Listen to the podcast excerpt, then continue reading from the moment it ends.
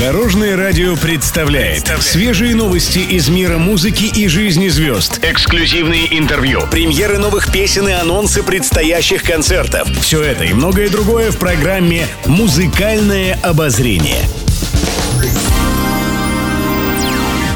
Добрый день! В студии Алена Арсентьева, и это программа «Музыкальное обозрение» на Дорожном радио.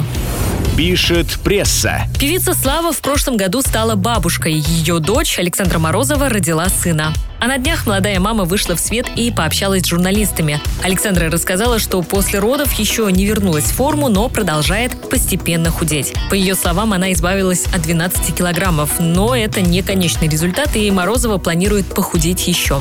Александра уточнила, что активно занимается спортом. В комплекс входит тренировка по большому теннису, одна силовая и акробатика. И молодая мама, оказывается, даже стоит на голове. Напомню, Александра и ее муж Андрей Дедов стали родителями в марте прошлого года. С ребенком паре помогает няня, иногда подключается и знаменитая бабушка. Сама Александра сейчас получает образование актрисы и намерена покорять мир кино.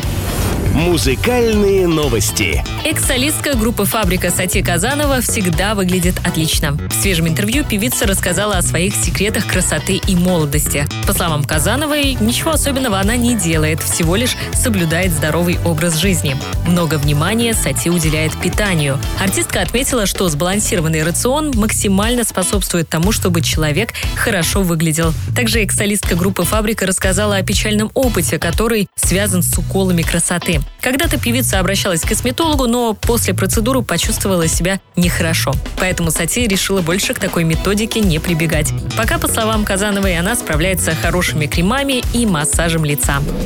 Еще больше интересных музыкальных новостей завтра в это же время на Дорожном радио. С вами была Алена Арсентьева. До новых встреч в эфире. Будьте в курсе всех музыкальных событий. Слушайте «Музыкальное обозрение» каждый день в 15.30 только на Дорожном радио.